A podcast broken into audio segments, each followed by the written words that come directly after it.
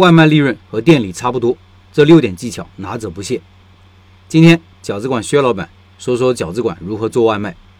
他说，很多人担心饺子店不好做外卖，也担心外卖利润不高，但其实完全没必要担心。有些做不好是因为不会做。我店里原先也基本不做外卖，但是疫情后因为疫情管控，街上人少了一些，觉得还是有必要做外卖的。说说我的一些做法和技巧。第一，包装问题。我们这里吃饺子是那种一碗带汤的，跟馄饨一样。骑手配送一旦超过十五分钟，饺子就因为泡在汤里，口感要差很远。我做的第一件事情就是汤饺分开装，顾客拿到以后再把汤倒进去吃，也可以蘸料，吃完后再喝汤。我还加上一句文案：饿了不再慌，吃完饺子还有汤。第二，蘸料怎么办？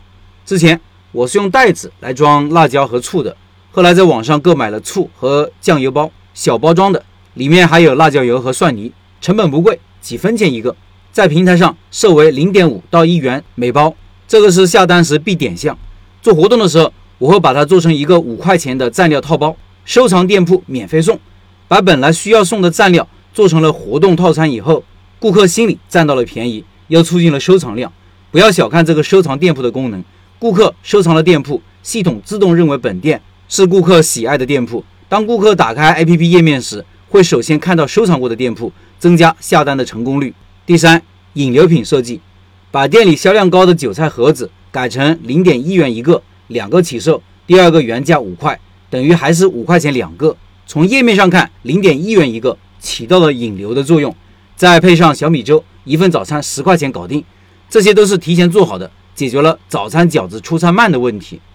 第三，销量技巧，把每份几两。或者大中小份的饺子设置成单个售卖，按最小分量起售，比如十个起售，这样顾客每次下单买一份饺子，系统显示的销量就是十，但从页面上显示的数据上看，店里的销量成了十倍以上的增长，顾客有从众心理，看到数据高会增加点进去的欲望。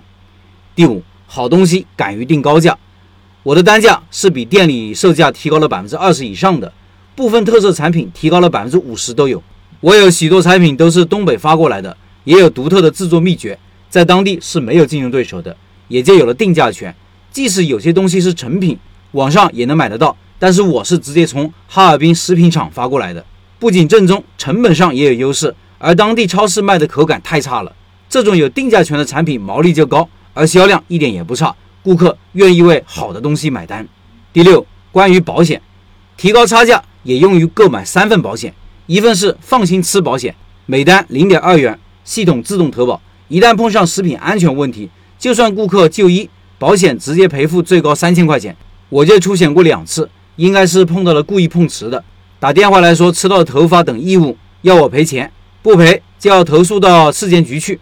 我都是用保险赔付，对方马上就同意了。第二份保险是准时保，在页面上提示，在本店下单就送此保险，一旦配送超时。按超过的时间赔付，最高可以赔付顾客支付的全款，相当于超时三分钟以上就免费吃，也能提高顾客下单率。第三份保险是灿损险，零点一九元每单。经常遇到顾客下了单又改变主意不要了，我有沟通障碍症，有了这份保险不会由于配送问题或者恶意退单造成损失，这也是我用的最多的保险，每次赔付都是此单的全部收入。